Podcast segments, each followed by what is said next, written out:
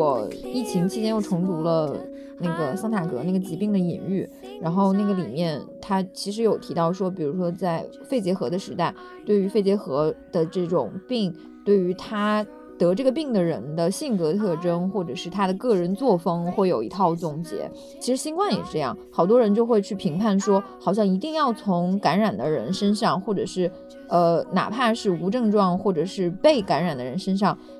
找到一点理由来说明他得这个病是他罪有应得的，仿佛这种心态就是可以让自己免于得这个病的恐惧。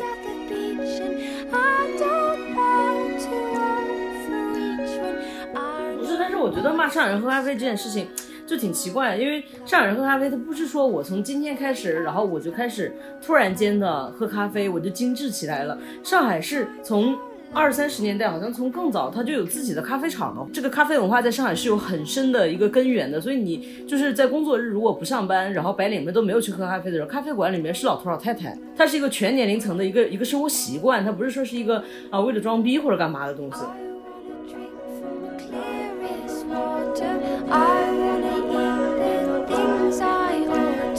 我我也不知道我到底能会隔离到什么时候，然后我也不知道我到底什么时候能才能恢复正常的生活。我的我的恐惧不是来自于我对这个病毒本身的恐惧，就是我的恐惧是来自于我不知道我什么时候才能恢复我正常的生活节奏。小白菜对我来说就是一种正常生活的标志，即便你买了了也不会去烧它。我会了，我现在我现在会珍惜我每一颗小白菜。我觉得就是在这个新冠的疫情，也是我们所有人类的头一遭嘛。每个国家都在根据自己的情况摸着石头过河。那中国的话有先天的优势，那欧美的国家不具备这样的优势，但是他们也有自己的一套方法跟呃背后的这样的一个一个逻辑。所以我觉得大家还是应该要接受，就是说同一个世界不同的抗疫方法这样的一个现实吧。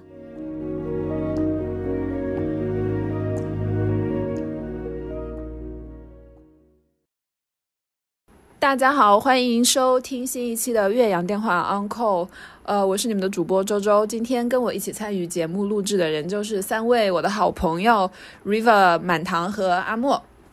麻烦你们跟大家打个招呼吧。Hello，大家好，我是 River。Hello，大家好，我是满堂。Hello，大家好，我是阿莫。好，想必刚刚大家从他们三个人的声音里面也听出来了，好像这个三个人并不是很开心、很兴奋的样子。那是因为今天是二零二二年三月二十一日，大家也知道，最近上海已经经历了呃好几轮的这个新冠的隔离，是这样吗？也不能说是隔离吧，封闭闭环检测。啊，好，那可能大家也有所耳闻。就是最近这几周，上海已经经历了好几轮的封闭式管理政策。那我想问一下，现在三位目前的状况是怎样的？可以出小区吗？啊，我先来吧。阿莫，我目前还可以出小区。你们那边没有做那个吗？闭环吗？呃，你说的闭环是完全封闭吗？我们好像没有完全封闭过。我们现在就是要求做几次指定的核酸，然后现在是才做了一次。但是就是做核酸期间，你们是可以出门的。可以啊，我们我现在是拿快递，然后去超市之类的，都还是属于一个正常的状态。但是现在我是我们家唯一能出去的，因为呃，我老公单位要求是他们必须七天在家和七天上班，所以。他在家居家的时候，就是只能在家，他是原则上是不能出去的。尽管憋坏了，也会跟我到车库溜达一圈，但是还是尽量不出小区。那满堂呢？我来讲一下我这个隔离的事情。我其实是这这已经是我居家办公的第三周了，应该是。我本来是在前前一周的周一晚上，我当时正在公司上柔术课，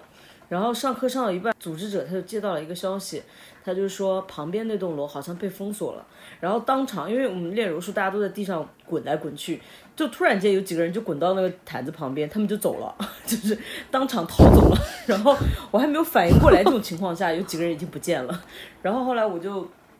想说是怎么回事儿，然后就有一个人打电话说，就是旁边呃我们同一个园区的一栋楼，因为有密接还是次密接的，然后就被封锁了。那个时候还是就是一栋一栋楼的封锁阶段。然后我们当时就想说，那怎么办？他就打电话问说，如果是说那个人有问题的话，那我们整个园区的人，不管你今天走没走，你都得回来做核酸检测。我们就想说，那反正走也没用，我们就把课上完了，然后就走了。走了之后就再也没有回到公司了，我们就一直居家到现在。然后呢，就是回到这边之后。我们小区这边本来还可以，因为最开始好像是浦西那边比较严重，就是和我们这边就还好。然后等到就从上个礼拜开始吧，然后就说浦东这边也开始。变得比较厉害，四十八小时内检测两次核酸，相当于每天你要做一次核酸，然后整个小区的人都不能出门，也不能进。礼拜天结束了之后，当时好像是说整个社区就是这个街道是有多于五人以上的阳性，然后就要进行第二轮的检测。所以我现在是在第二轮的检测中，我今天又去测了一次，明天还有一次，然后测完了之后才能知道说后天开不开，就是是被隔离的，今天应该是第三天。嗯，River 呢？嗯，我跟满堂比较像，但是我也是从三月七号晚上，我就跟我十个同事一起重新被召集回单位，然后进行在单位的四十八小时隔离。然后在单位的那四十八小时，我们是住在单位的会议室的地上的。那四十八小时过了之后，我们本来应该按理说还有一个十四天居家，然后每天也是需要测核酸，然后是需要跟单位报告说我们怎么样的。但是我这居家的十四天还没有结束。然后我又赶上了我们整个小区，现在也进入了跟满堂一样的四十八小时闭环，现在已经是处于第二轮闭环中。然后到底什么时候解封也不知道。好像医生的资源也开始紧缺。一开始是我们这么大一个小区，只有一个统治者，然后，然后那个统治者他就来不及统，然后大家就排非常长的队。然后今天呢，就有很多人他就开始乱顺序，他就开始自己抢到前面去，所以一早上在那里排了很长时间。一直到下午来了三个医生，然后现在就四个摊位，那这样的话就整个就很迅速，而且也变得比较有序。但是因为现在这种情况，不是也有些人他就拒绝做嘛？宝山区那边就是对这种拒绝进行核酸检测的人，就是 给予他们赋予黄码的制裁。啊，所以今天也有可能不是没有做，是我去晚了。你是有可能，但是我觉得你可能是跟你们的邻里们太缺少沟通和联络了。对对对对对，我跟邻里真的是毫毫无关系，我就真的是完全不知道，我也根本没从来没有加过任何一个业主群，跟我的状况一样。就你们现在感受到的，就是这个隔离的政策管理的严格吗？有没有那种所谓的漏网之鱼啊？就是如如果我要跑出去的话，做得到吗？嗯，如果是你要去上班的话，你的单位需要开具开具那个证明，就是你必须要去上班的证明。我要出去透个风的话呢，那是不可能的。就是我如果想出去走走、探访朋友，就可能是违，肯定是违规哦。但是如果我硬要这样做的话，能不能做到啊？你就在小区里面透风啊，风有什么不一样？在小区里面和外面，这一点我觉得你可能有点过滤。我觉得上海的居民大部分还是比较规矩，比较守规矩。那你们现在三个人，呃，除了阿莫是可以自由进出小区的，所以你的购物啊、生活。基本品的这些购买应该是没问题。那满堂跟 River，你们家里的粮还够吗？我现在还是够着的，因为我之前不是跟楼下那人吵了一架，完了我就去一趟超市嘛。我现在特别感谢他，我就去超市堆了好多东西，现在没吃完。而且我就是之前，因为第一个礼拜我们公司是比较早开始居家的，我就在开始在家里种了一些菜啥的，然后我到。我到昨天已经吃上自己种出来的第一波豆苗了，就是可以实现了一部分的自给自足，而且加上我平时就有囤物症，我的冰箱里永远都是满的，所以就是一直都有。哇，就是就买的东西而言的话，我有尝试买过。我是在之前没有这么紧张的时候，在那个。呃，电商下的单，礼拜一还是能够送到的。但是现在的话，就是你买一些呃冷冻产品什么还行，什么新鲜的蔬菜基本上都已经买不到了，就是形成一个大内卷。我们小区的居民们都半夜守在那儿，他一放单，然后马上就抢今天的运力，主主要是运力资源很紧张。然后我们小区里面还有其他人就会分享一些附近的菜市场，因为疫情来了之后就是。其他的一些商户啊，什么都会改变他们自己的策略，然后旁边的小菜市场、小菜农什么东西都会发他们的微信那个码什么东西，然后我们小区里面会会互相交流，然后包括附近的超市也有那种社群，拉进那个企业微信群什么，然后再可以统一订菜，有那种套餐，就是五十八块钱有肉有菜都给你配好，然后直接买好过来。天呐，我觉得最好笑的是，就是我们家附近有一个泡温泉的地方，他们现在都开始做生鲜配送了，我就觉得很莫名其妙。所以听起来，至少你家周围的虽然就是网格化管理把小区封锁起来了，但是快递运输物流方面是没有受影响的。不是，快递现在已经封掉了，我的两个快递过来就是就已经直接退回去了。运到上海又退回去了吗？应该已经运到小区门口了。我看那个运单是已经派送到小区街街道了，但是我没有接到任何电话，他就直接退回了。为什么要阻止你收快递呢？因为就是没有驿站了，驿站也关掉了，然后快递员送起来不方便，他也不能进小区，所以他可能就直接退回了。我不知道 River 那边怎么样。嗯，我现在就是处于一个怎么说？因为我其实平时不是一个做菜的人，就是我平时都是叫外卖啊，或者是在单位吃什么的。但是疫情开始之后呢，我就不知道为什么，只要一买不到菜，我就觉得很焦虑。就是平时明明是个不做菜的人，但是真的你让我买不到菜吧，我就非常非常焦虑。这最近几天我就到处的在找那个哪里可以买到新鲜的绿叶菜什么的，结果就是到处都找不到。然后我也不像满堂一样跟自己的小区邻居关系非常的亲密无间，我就属于一个小区的亲密无间。就是你好歹加了很多业主群啊，我就属于我们小区非常边缘的人。我感觉我不认识我们小区的任何一个人，我们小区任何一个人也不认识我，所以我就。就是没有小区邻居，我也没有任何的买菜群。我现在的解决方案就是我让我的朋友在虹口区给我买完了绿叶菜之后，然后我自己叫了闪送给我送过来。然后我昨天叫的那个闪送高达一百二十块钱，太夸张了！你菜才几个钱，送一些小白菜之类的东西是吧？对，就送一些小白菜、小花菜之类。其实买来我也不一定会烧，但是就是放在厨房里面，我就觉得安心。对呀，我刚刚想说买了，然后你就等它烂掉，太荒谬了。真的是很荒谬，你们这两个人应对真的是太极端了。一个就是 满堂在家，完全基本上都要实现内循环了，家庭内内循环。然后 River 就是大量进口、高价进口，支付高价运输费。对，而且我跟你说，就是我那个上次买的那批蔬菜，我一点都没有浪费。我现在就是把它们的根什么都都水培起来，然后准备吃第二轮。我就很怕买不到菜了，然后就只能吃这些菜。那我差不多介于你们俩之间，就是我两个冰箱就是也差不多塞满了，然后呃也会没有菜的时候在叮咚上面和去超市补一些，但是我们的超市完全不存在排队的状况，因为货架上基本上已经全空了，感觉。每天上什么空什么，尤其是方便面那那一栏几乎没有，连香菇炖鸡都卖没了，就很夸张。然后我老公单位他们食堂每天都会多出来很多的饭，原来是完全不会呃不会让外带的，但是最近可能一个是防疫的状况，一个是呃防止食物浪费的状况，他们现在允许。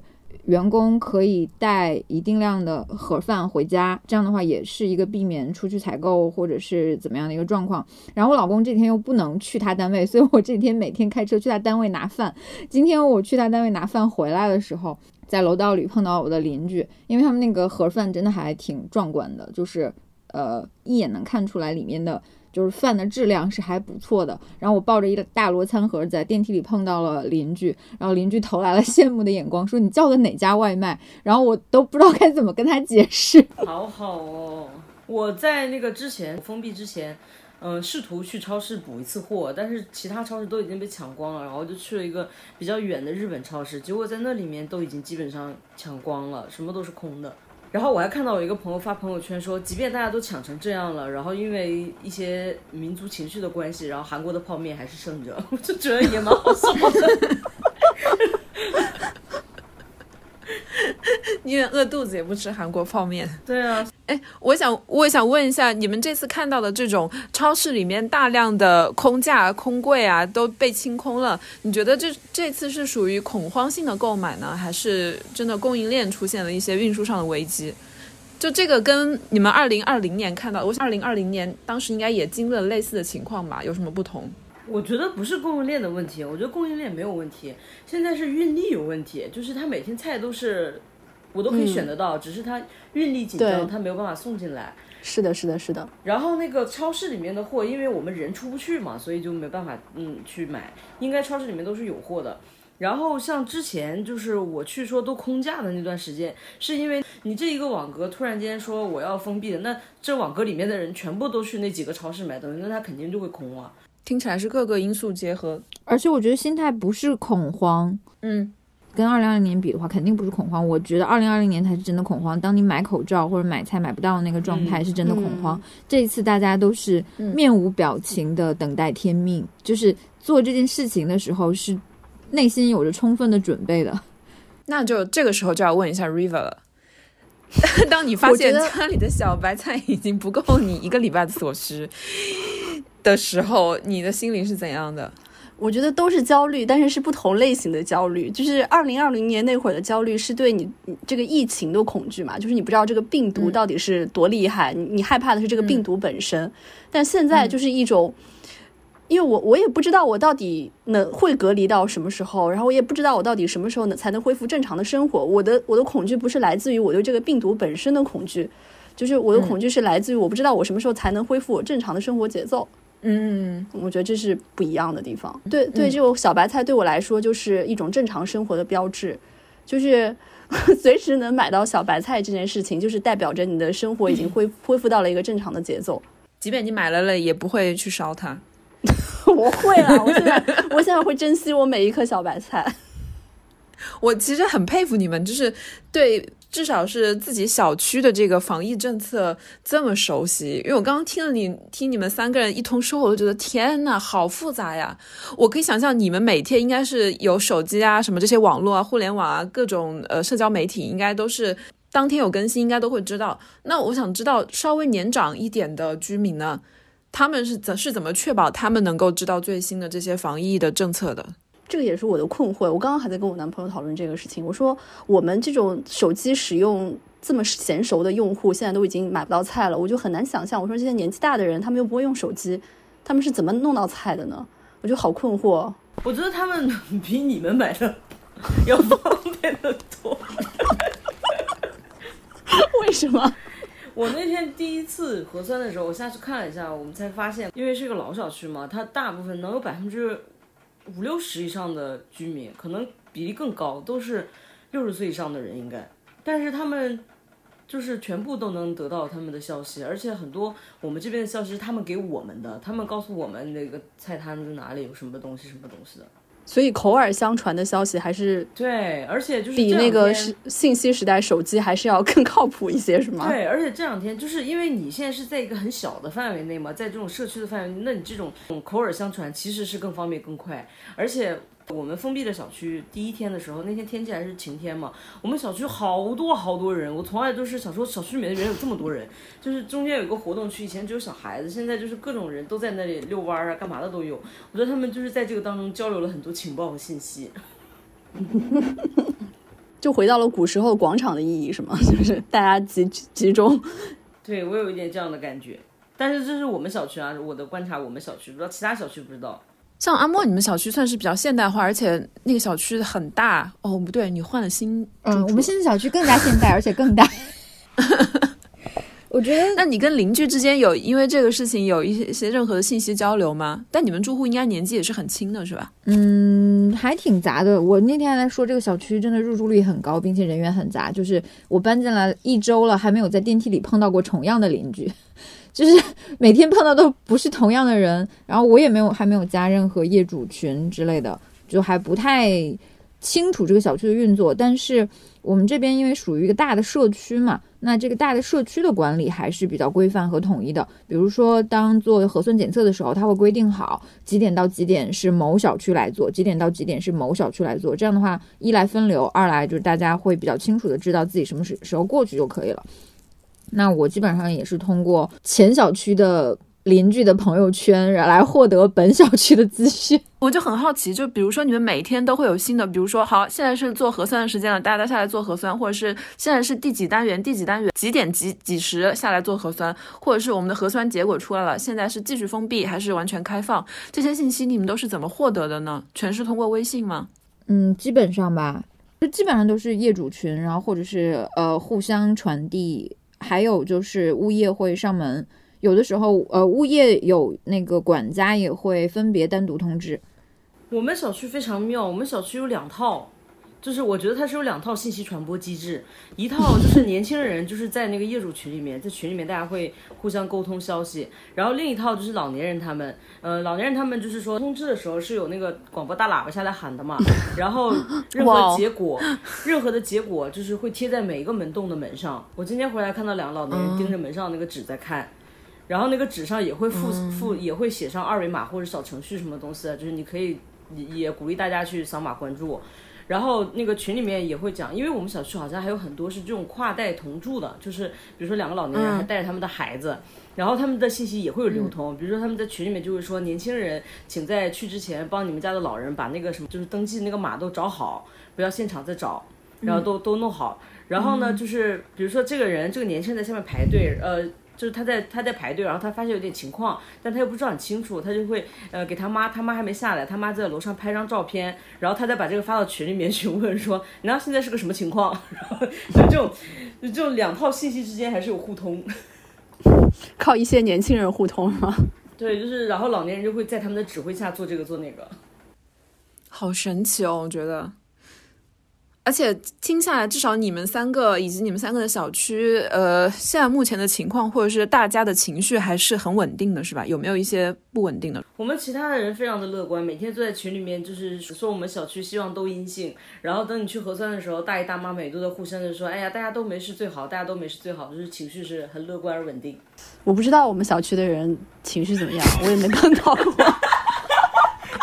你做核酸的时候也不会看看旁边的人吗？不会，我全程就是戴口罩，然后把自己捂得严严实实的，也不跟人说话。我对我们小区所有的信息来源就是我男朋友，我其他一概都不知道。我是下楼遛娃的时候，有比如说，呃，远远的马路对面走来，呃，一两个也在遛娃的邻居，然后我们会戴着口罩，远远的点头致，就是致意一下，但是完全不会说话，就是好像都是很。迅速的离开对方，避免产生任何的社交距离靠近的可能。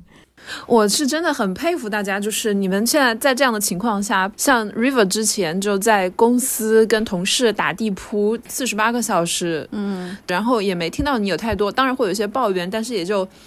遵守了这样的规则嘛。然后包括你们现在被呃隔离这样的，然后也能保持一个相对稳定的心态。特别是我昨天在。一个前同事的朋友圈看到说，他之前是跟 River 情况有点类似，他是在健身房里面健身的时候，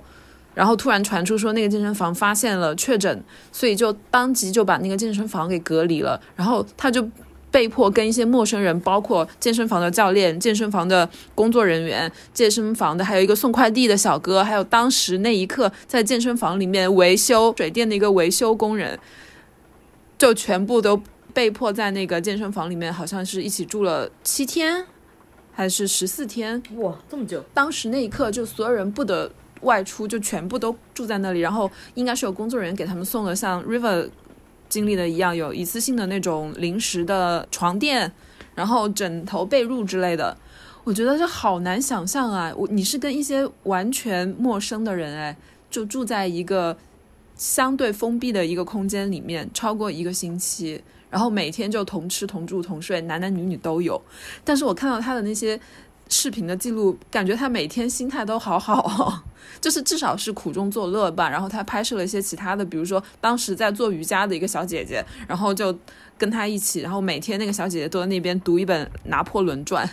然后就是修炼自己的 修炼自己的心性，包括有一个当时在那边只是在陪妈妈一起来上课，然后其实在旁边做家庭作业的一个小孩小朋友，也这样就住下来了。然后每天也可能是有人给他送了电脑还是什么的，每天就在那边上网课。我就觉得真的是为之惊叹。然后那些维修工人还就还说啊，能有有个地方住已经很好了。我知道很多人就是被隔离的时候还没地方住。嗯，就这种乐观的心态，我真的是被震惊到了。有一些愉快的，也有一些不愉快的。好像有一些，因为最开始在没有进行网格的时候，好像各种隔离的这个责任是被放在企业这边。就比如说你在办公楼里面进行隔离这样子，然后这里面就有两种情况，有一种情况就是说很多人在里面隔离很长时间，然后可能也有小朋友，就像你说的那种，但是他很长时间是没有人，因为可能那段时间是资源比较紧张，但没有人去及时的跟进，而且因为是企业是这个主体嘛，我我是这样理解的啊，因为当当时好像是这样，他们就是隔离在公司，然后没有人管，后来他们就就出来会说到底是怎么回事，有没有人管我们，是有一些不好的声音的。但同时也有另一方面，就是当时好像宜家还有某些商场。也有这种隔离的情况，然后这些商场就是为了赚一个好名声，然后就变得非常的卷。然后你如果被隔离在某商场，还有可能在临走的时候拿到他们商场定制的小礼品什么的。哎，之前呃，我观察了一下互联网上，这简称互联网上对上海的这个所谓的精准防疫，向来都是大家赞赏的。那这一次上海的疫情可以说是二零二零年来以来最严峻的一次考验。你们觉得上海的目前的防疫的政策或是执行的怎么样？以及它在目前的这个互联网上，比如说微博啊、社交媒体上被评论的，好像我看了一下，似乎没有以前的那么多的正面的评价了。上海被骂得很惨，是因为之前上海的这个所谓的精准防控和比较人性化的举措，常常是被当做说抄作业的。比如说之前去年上海黄埔有一次集中隔离，是允许居民带宠物的。但是这两年不是一直有就是主人拉去隔离，然后宠物在家被上门的防疫人员打死的这种新闻吗？就一对比，就会显得好像上海很人性。类似的事情出了好几起。然后，呃，上海就被当成标杆。当然，你知道，就是呃，就跟很多明星有自己的脑残粉，也有自己的那个什么毒唯之类的，也是一样的。上海也是这样的，有有，就是有很多人喜欢他，呃就互吹嘛，有很多人骂他。那这一次上海的这种大面积爆发，其实给了很多之前的这些比较仇视上海的人网网民网友一个很大的。机会或者是把柄，所以我自己的微博的首页就经常会刷到说，哎，你你户怎么样？就是这种这种论调。我当然不会觉得说上海是满分作业或者怎么样，但我至少觉得上海在很多举措上没有实行一刀切，就包括像呃，刚刚 River 和满堂说各自的小区和我小区的状况都完全不一样。嗯，一方面你可以说是管理混乱，或者说是那个权责不清，但另一方面，我觉得正是因为各个网格或者各个社区的人熟悉自己的状况，所以能够及时的做出决定，这才是一个不怕背锅的一个表现吧。如果说真的像之前我说句不好听的，某些地方就是严格啊，一旦什么不怎样就怎样的这种政策的话，那我觉得在上海会出现更大的危机或者是社会运动。嗯，我我也比较同意。那个阿莫的一个想法，因为我觉得他被骂的就是因为之前吹的太厉害了，然后大家就会觉得说他不应该有这样的一个情况，有一个比较大的反差吧。嗯，那我再补一句，今天晚上不是有悲惨新闻吗？然后在这个悲惨新闻里夹了一条说什么上海人解除隔离第一件事买咖啡，这个 tag 冲上了热搜，紧紧的挨着悲惨新闻。就看的人非常的火大，然后在那个新闻相关的新闻下面，全部都是在骂上海的这个词条，我也觉得很莫名。就是说上海人隔离的时候，什么就是不能少一杯咖啡啊什么的。对我来说，我现在不能少的就是小白菜，就是我的基本生活需求还没有得到满足，我根本没有空去想咖啡的事情啊。嗯，但我的确是囤了好多咖啡，在疫情就是隔离在家第一天，下单了 N 多的那种挂耳和速溶。那我这样说了，我在这段时间已经学会了打奶泡了，我现在已经快能拉花了。我有一个数据关于关于上海的，我在柏林经常会告诉身边的朋友，就是你知道全世界哪个城市是咖啡馆的数量最多吗？就是上海，上海整个城市有七千家咖啡馆，是的，远远胜过纽约、东京、伦敦、柏林。所以就在这个情况下来，你来说，那上海人一旦解封就去喝咖啡，其实我觉得是无可厚非的。不是，但是我觉得骂上海人喝咖啡这件事情就挺奇怪的，因为上海人喝咖啡，他不是说我从今天开始，然后我就开始突然间的喝咖啡，我就精致起来了。上海是从二三十年代，好像从更早，他就有自己的咖啡厂的，虹口咖啡厂以前是是有很早的历史的，它是中国，它就开始做。它在这个咖啡文化在上海是有很深的一个根源的，所以你就是在工作日如果不上班，然后白领们都没有去喝咖啡的时候，咖啡馆里面是老头老太太，是他们在咖啡馆里面喝咖啡，就是说它是一个全年龄层的一个一个生活习惯，它不是说是一个啊为了装逼或者干嘛的东西，好吧。总而言之，我们在这个问题上就要讨论的是，上海人隔离一结束就去喝咖啡，其实没什么大不了的，因为就是每天要必须喝的咖啡，而且咖啡这个成瘾性也是很强的。如果你平时每天都喝咖啡，特别是在 CBD 工作的那些年轻人，咖啡是用来续命的呀。对啊，它并不是一个精致生活的象征。你我记得当时我们在南京西路工作的时候，每人也是下午一定要喝一杯咖啡，不然的话你的工作都无法进行。就是一杯，就是要一杯冰美式。冰美式其实很难喝的。就是为了提神而已。那你们呢？就我们一直在讲我们，请问你们现在那边是什么情况啊？你们呃隔离啊，还有疫情啊，包括你们的生活，现在还有还有在被影响吗？接下来就是周周的大型拉仇恨时间，你 开始吧。我也没有犯什么错。那个，我们这边现在没有什么防疫政策，并不是我的错。我要告诉你们一个最新的消息，就是就是在全国，在德国的全国的范围内，其实是上一轮的这个法令到十九号，也就是周六，其实已经到期了。那新的政府就开了一个会，在周五开了一个会，决定说先前规定的所有的防疫。限制这些措施在周六，就是三月十九号开始就到期，然后不再延续。也就是说，大体上防疫的这些限制都要结束了。那当然，每个州也有每个州自己的就地区，因为它是个联邦政府嘛，所以每个州、每个城市也可以根据自己的这个具体的情况来进行调整。那现在在全国范围内的话，也就是乘坐公共交通工具，还有在医院一些护理机构的时候进去的时候戴口罩仍然是强制性的。但是你在商店啊、还有餐馆啊、还有学校里面的话就不受限制了。可是你们现在这种防疫的措施没有了，但是确诊病例和死亡病例的数字有在下降吗？你问的好，我就最近查了一下，因为这边它的那个病例有一个比较主流的一个指数是叫十天内每十万人感染数，它不是绝对的一个数字，它是十天内每十万人感染，十万人里面有多少人感染？之前我记得零，我记得一年前二零二一年的时候，当时。德国联邦政府也是当时通过了一个叫《传染病防治法》的修正草案，但是当时这个修正草案通过的时候是上一届联邦政府，也就是默克尔还在做在做总理的时候，当时规定的是，如果一个地区它的这个七天每十人的感染率连续三天超过了一百，那这个地区从第四天开始就要采取所谓的紧急刹车的机制，其中就包括要限制这个私人接触的范围，也就是说，限制三人或四人啊，比如说不能集会，还要限制非生活必需品的这些商店的营业。比如说你书店什么的话，就要限制营业，关闭文体休闲设施，也就是酒吧这个什么蹦迪啊，就不要想了，以及每天的晚上九点到次日的五点实时宵禁。这个是说超过一百哦，这个数字。那么我查到的最近，我就说柏林吧，最近七天的每十万人感染数是一千七百零六点三。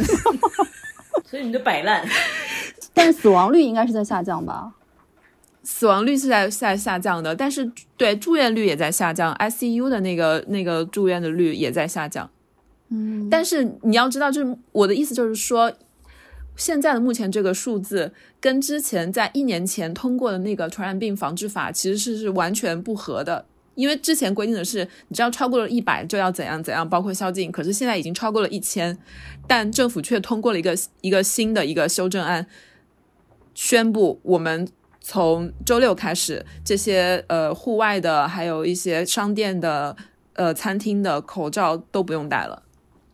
这就是也是因为中间经历了一次政府换届，等于说就是一朝天子一朝臣，你这个政策都变了。新的卫生部长直接就这样说，他说我们不能继续屏蔽整个国家来保护一小部分不愿意接种疫苗的人。嗯，就这个话说的很直白了嘛，就是说如果你还是因为现在目前德国的这个疫苗接种率，就两针以内的疫苗接种率还是大概在百分之七十七左右，也就是说还是有百分之二十二左右的人是一针都没有打过的。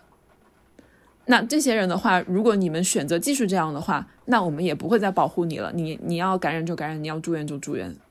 所以你们问我说隔离是什么感觉，我也想问你们隔离是什么感觉，因为我完全不知道隔离是什么感觉。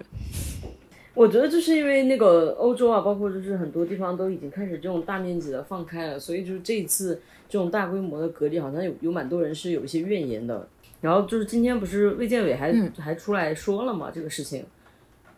就是大家是有质疑的。然后那个卫健委就是说，因为嗯，虽然它就是总体来讲是是是比之前那个要要小很多这个危害，但是对于我们就是人口基数这么大的一个国家来讲的话，它这个广泛它传播性还是很强。然后它对于有一些就是特殊人群，比如说有本身有基础病的人，它伤害力还是很大的。然后这个总的数字加起来的话，还是一个非常大的一个一个数字。然后对于国家的医疗资源还是什么讲，还是一个比较大的压力。所以就是我们没有办法像你们那样采访，就是把它当成一个大号流感这样子来看待。而且我觉得可能也是因为你们人口密度没有那么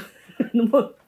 那么密吧？你说来我也觉得很好，就是一个非常具体的案例，就是我爸妈在长沙啊，就是他们现在长沙好像是这周发现了两个案例，发现两个案例以后也是进行了类似于像上海的网格化管理吧。然后他发给我一个视频，就是证明目前在长沙的呃类似人民广场那样的市中心，车辆以及行人稀稀拉拉，如何如何冷清。他发给我这个视频以后，我就给我在这边德国的朋友看。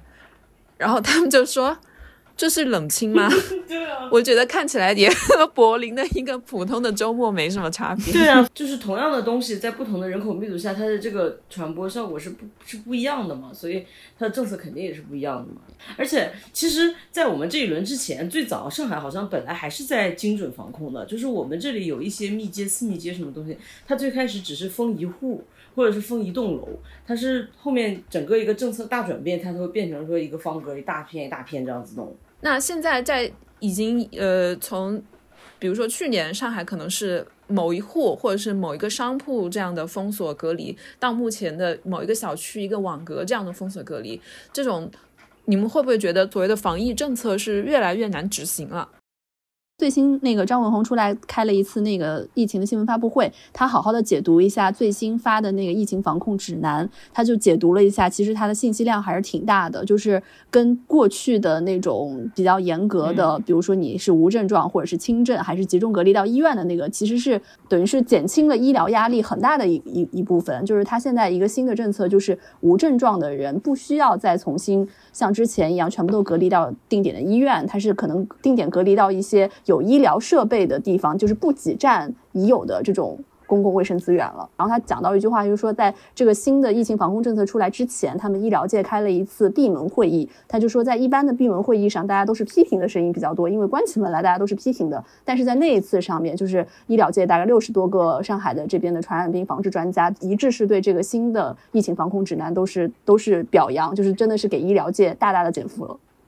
然后，另外今天还有一条新闻是那个辉瑞出的那个新冠特效药，它现在已经就是也是在这一次新的疫情防控指南的那个标准里面，它现在是已经呃确认批准可以在就是中国上市了。所以它今天是到上海有一千盒的这个药，然后就已经直接发到各大医疗定点了，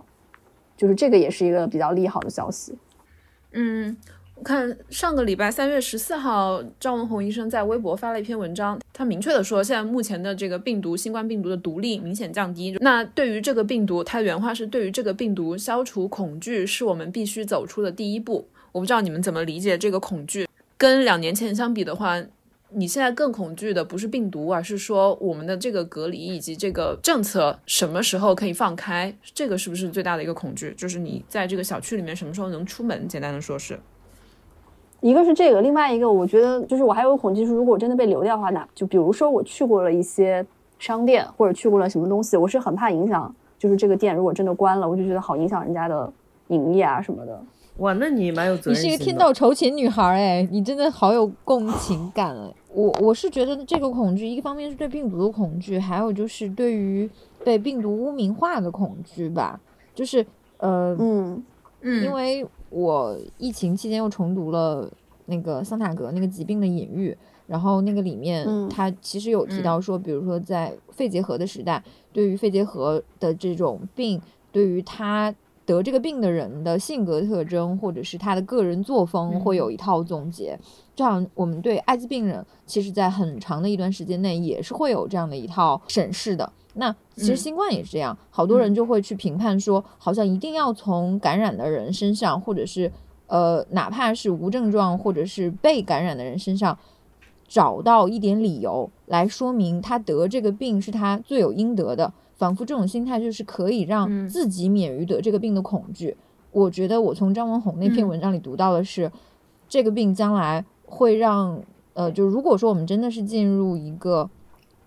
动态清零，或者是呃一点一点要跟他共处的一个状态的话，我们一定要接受。说得这个病的人，他并没有道德上的瑕疵，他也不是有人格上的缺陷，他就跟我们得感冒或者是脚气是一样的一个事情，就不要给他像在疫情二零二零年最开始发生的时候那个样子。那个时候好像二零二零年，我记得有那些确诊，呃，就是呃外地的确诊病例的时候，就恨不得给他冠上什么什么千里投毒啊，什么这这这种名词嘛。那那对当时的那些人，而还有很多这种伪造聊天记录，还有关于他流调的这些揣测。比如说，我记得当时一个女孩子好像就是在成都，呃，去了几个酒吧，简直就是被扒到底调，就是这种状态，就是告诉我们不要再用这样的方式去重复二零二零年那些事情了。那如果现在就是我们是假设性的说，所有的这些防疫的管控政政策都取消了的话，比如说你们。从明天开始就可以自由的进出小区，然后爱干嘛干嘛了。你们会这样做吗？还是会自觉的，还是留在家隔离？你是说这个是指进出小区，还是说国门也开了？你要说国门也开了，我可不困了啊！但前提是该感染的还是会感染。如果是上海开的话，就是我们这一轮那个闭环如果结束没什么问题的话，我应该就是立刻会去前滩滑滑板，这样就会去出去运动，这样去户外，然后去做春天本来该做的这些事情，去看花啊啥的。嗯，然后如果是能出国门的话，我就真的我觉得就是 Lancy 就是会立刻飞走，他就是原地插上翅膀飞走。你说你女朋友吗？对我女朋友真的就是已经憋的不行了，她就是现在如果能出国门的话，她的一切病可能就是在在那一秒全部都好，然后立刻插上翅膀飞走到世界各地去遨游。我可能没有想那么远，我不要说想出国门了，我甚至不想去出小区门，我只希望装修工人能上门把我的厨房装好，我想吃我老公做的红烧肉和地锅鸡。可恶，又被他装到了。嗯哼，哎，没有啊，我我这两天因为搬好家，然后在整理东西，然后在整理头几年洗出来的照片，根本都没有来得及往相册里放，然后就在看我大概一七年到二零年之间拍的照片，一边看就一边真的就心里的泪流满面，表表面上就是波澜不惊，就是觉得那个时候每次往外飞的时候都觉得好轻松哦，就是。就就不觉得这是一件多大的事情，但现在就真的不会想到，你离开上海，甚至离开小区，都是一个需要你在做决策的事情了。真的，我就是有时候看那个照片，会显示出他不会这么前几年什么这一天你在干嘛什么的，看到以前出去玩的照片，简直眼泪都要流下来。这样说哈，是不是因为可以出去玩的原因？那时候我都更瘦一些。River，你呢？如果现在你的小区也开放，上海也开放，中国也开放，但是你作为一个一针疫苗都没打的人，你会怎么办？我可能先冲去超市买足够多的小白菜吧。这够了。如果是防疫政策要求我不得不待在家里，我就会待得很难受。但是如果整个放开的话，我反而就是不爱出门。读哲学的时候，嗯，有一个概念是时间感，就是。嗯，大概你会对某一个时间产生某一种感受，但它不一定是物理真实的，但它是感觉真实的。我现在就觉得疫情就是属于这样的一个时间感，就是它突然就变成了一个疫情前和疫情疫情后对我们产生一个完全不同的世界的一个嗯一个一个概念。然后上一次你再有一个类似的概念会是什么？然后在。我自己的世界里面，我能把它跟它类比的概念是文革前和文革后，改革开放前和改革开放后。嗯，就其他跟能跟它类比的概念，在我的世界里中间是断层的。就好，呃，如果非要加的话，可能是奥运。我觉得奥运也是一个比较妙的节点。然后我不知道你们是不是就是在你们的世界里还有没有类似的这个时间感的一些节点。我没有我的时间感，我我的时间感真的就只有疫情前跟疫情后，其他我觉得我现在经历的所有的事情都没有办法跟这个相提并论。嗯，而且很重要一点是我我们现在并没有进入疫情后，对，我们是在疫情中，所以并不知道疫情后到底会变成怎样。对啊，你想想看，我们跟周周都已经两年多没有见了。真的，周周就是在疫情前，我把他送走了之后，他就再也回不来了。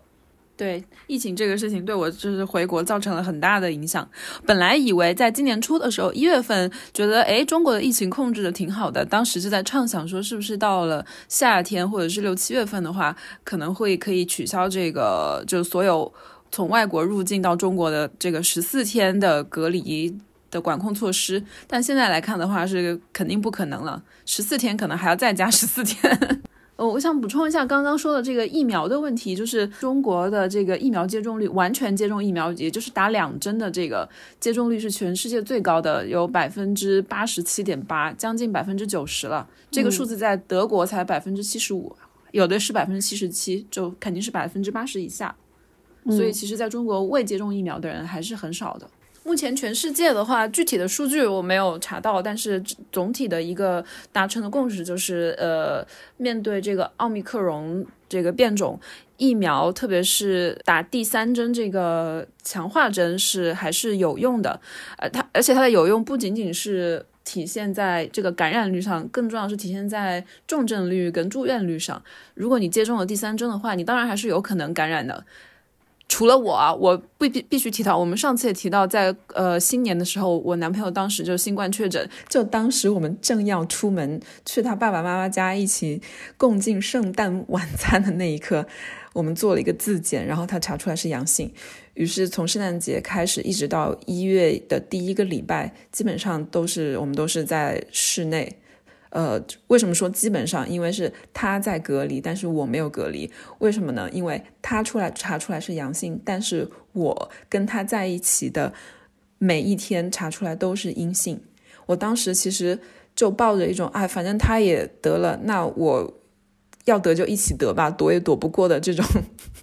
真的是躺平的心态。这够了。觉得我们当时是在住 L B N B 嘛，也很难找到一个，当时在马德里也很难找到一个。合适的地方就是两个人分开而住，而且也觉得分开了也好无聊，所以就觉得说，嗯，要得要感染就一起得，又一起感染算了的这样的心态，就没有做任何的保护我的措施。结果呢，从他确诊阳性到变成阴性，我每天也在做检查，我从头到尾都是阴性，完全没有被他感染。为什么会这么神奇？我后来想，其实是因为我在圣诞节前的一个礼拜，正好一个礼拜打了第三针的加强针疫苗，所以就是我用自己 还是以身试药、以身试疫苗，证明打第三针疫苗是真的有效的，至少是对奥密克戎是真的有效的，因为它的所有的症状都非常符合奥密克戎。正好那阵子也是西班牙，基本上。呃，我们认识的人都得过，得都感染过奥密克戎那么一个时间段。嗯，但如果是到现在，距离我接完第三针已经三个月了，我觉得可能就不会有那么强的免疫力了。但比较能够保护到我的是，如果我此刻感染的话，我的重症率还有住院的可能，应该是会比没有接种第三针的要更低一些的，这个是确定的。对啊，所以我觉得很重要的一点，真的就四个字：相信科学。然后，呃，A K A 民科不包括在内。民科是什么？民间科学是吧？嗯，对。我其实，在想说，我觉得更重要的是，应该让本来归于科学的领域再回归到科学。如果是在抗疫的这个领域。当然，它是一个政治的问题，但是更加应该是一个科学的问题。那我们可不可以再完全回归到这个科学的这个范围里面来讨论这个问题？比如说，那当然，我我完全承认，就是每个国家都有自己国家的制度的不同。就比如说，在上海跟柏林这两个城市而言，像上海，你们刚刚说的那个网格化的管理，在柏林肯定就是不存在的。首先，它就没有居委会，也没有网格这样的存在。它最最最精细的一个单位划分，就可能到只能到某个区，比如说像静安区、杨浦区这样，再小它就没有了。所以是不可能像进行像上海这样的。把某把某个小区或者是某个街道这样封锁的，就是也是因为种种的类似于这样的一个政治制度吧，所以肯定每个国家的防疫政策是不一样的，所以中国也有自己的特性。但是可不可以在未来的这个总体的趋势下是可以做到？比如说像我们在柏林，在德国，就是如果一个人他自我检测通过抗原自检检测是阳性，他可不可以不告诉别人？比如说，我们现在就是这样子，我自己检测到自己是阳性，我并没有要告诉别人的义务，我自己主动自觉做好一个自我隔离、自我痊愈，然后我就是杜绝这个扩散的可能，那这个事情也就到此结束了。也就是说，这样的一个 case 它不是一个公共卫生的 case，而且只是一个个体的一个个性化的医疗的案例。那这样的一个可能性，是不是可以使我们从这个应疫疫情的这个应激状态里面走出来？我举一个最简单的例子，就是我最近搬家，其实拆出了很多可回收垃圾，就是比如说搬家的纸箱。就原来的话，如果是在我上一个搬家之前的那个家，其实我都是会把它整理好放在我家门口，这样的话保洁的阿姨就会把它收掉。那这个其实是不计入他的收入的，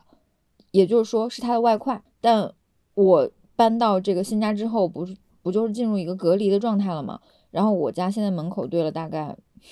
一百六十个纸箱，然后就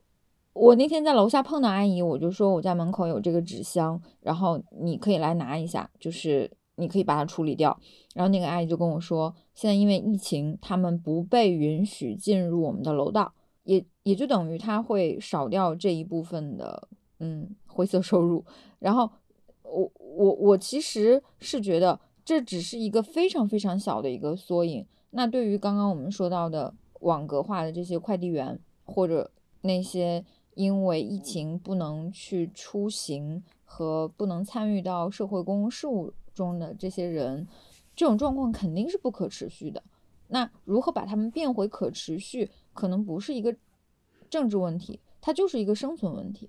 嗯，补充一个，就是最近的呃。WHO，呃，世界卫生组织在三月份的时候，一名官员是突发卫生事件规划执行主任，叫 Mike Ryan，他就直接说，他说，虽然目前新冠的这个病毒这个疫情还没有稳定下来，但是我们已经可以预见到它会成为一种纯粹的季节性的疾病，或者成为一种可预测的模式。也就是说，我们现在还是称它为 pandemic，就是全球性的流行病，有可能随着时间的发展，它会变成一个 epidemic。就是一种地方性的流行病，最后就会变成一个，比如我们熟知的，像嗯禽流感 H1N1 这样类似于这样的一种流感的模式。只是说各个国家因为政治体制啊，还有经济模式的不同，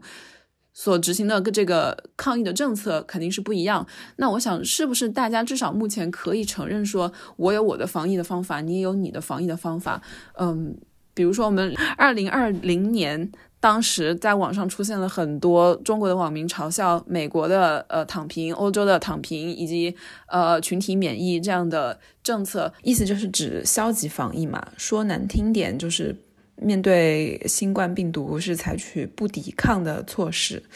但是事实真的是这样吗？我记得在二零二零年的圣诞节的时候，就是新冠在全世界肆虐的第一年的那个圣诞节，当时。德国首相默克尔当时他在德国的国会声色俱厉、苦口婆心，用国内很多自媒体的话说，就是声泪俱下的在国会发言，劝国民不要在圣诞假。过节走亲访友，用我们的话说就是不要恶意反向。我记得他当时说的是，如果你现在你在这个圣诞节回去，很可能就是最后一次看到你的家人。还有一些相应的非常硬核的措施，包括宵禁。这个宵禁是德国多少年以来、几十年以来没有实行过的宵禁。还有聚会不能超过两个家庭五个人以上。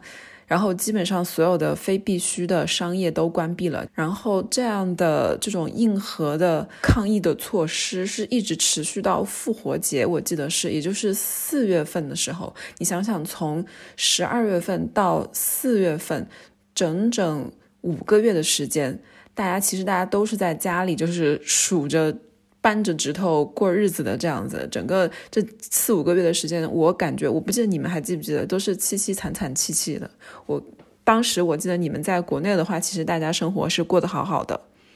然后除了德国以外，呃，德国的邻国奥地利也是做了一个非常。强硬的一个举措就是，他们去年的时候就宣布要强制执行这个疫苗接种令，然后在今年的二月份的时候，是总统签署了立法，规定从三月十五日开始要强制执行这个成人必须接种新冠疫苗，这是成为了欧洲第一个，也是全世界第一个实施疫苗强制令的国家吧。我记得当时这个疫苗强制令。刚刚被宣布的时候，就连世卫组织也是提出说，嗯，好像对这个是有一些微词的，就是说我们还是要考虑到人权这一方面。你能相信吗？世卫组织对奥地利说，我觉得你们要考虑一下人权，就可以想象当时这个是顶了多大的压力。而且我记得是因为这这几个欧洲国家的这个抗议的措施非常强硬，所以当时是每一个周末。每一个周六周日都会有巨大的这个反对抗议措施的这些游行示威，有些人就在那些示威的人群里面是带着那个袖标啊，是有那个黄星的那个袖标，就这个黄星又叫做犹太星，是当时纳粹时代犹太人被送到集中营之前要带上的一个这样的识别标志。他们的意思就是说，你们现在政府。对待我们就像当年纳粹对待犹太人一样，就是他们对这个对这些政府的措施的反感的愤怒的程度已经到了这个程度，把他们和纳粹做对比了。所以我觉得大家如果都是一视同仁的，就是说啊，国外都是在躺平，都是都是放弃了，都是呃与病毒共存，我觉得其实是有一些太主观臆断了。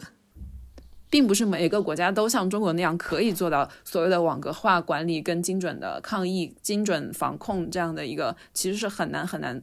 是没有可能做到的。那现在做所谓的这个群体免疫，也就是他们可以做到做到的一个最优的选择了。嗯，